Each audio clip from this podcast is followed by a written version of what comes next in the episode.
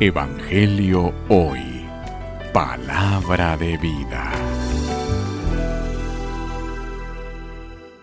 Lectura del Santo Evangelio según San Lucas. Gloria a ti, Señor. Cuando se fueron los mensajeros de Juan, Jesús comenzó a hablar de él a la gente diciendo, ¿qué salieron a ver en el desierto? ¿Una caña sacudida por el viento? ¿O qué salieron a ver? Un hombre vestido con telas preciosas. Los que visten fastuosamente y viven entre placeres están en los palacios. Entonces, ¿qué salieron a ver? ¿Un profeta? Sí. Y yo les aseguro que es más que un profeta. Es aquel de quien está escrito.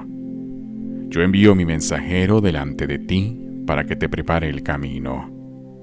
Yo les digo que no hay nadie más grande que Juan entre todos los que han nacido de una mujer. Y con todo, él es el más pequeño en el reino de Dios. Es mayor que él. Todo el pueblo que le escuchó, incluso los publicanos, aceptaron el designio de la justicia de Dios, haciéndose bautizar por el bautismo de Juan. Pero los fariseos y los escribas no aceptaron ese bautismo y frustraron, en su propio daño, el plan de Dios. Palabra del Señor. Gloria a ti, Señor Jesús. Evangelio hoy. Palabra de vida.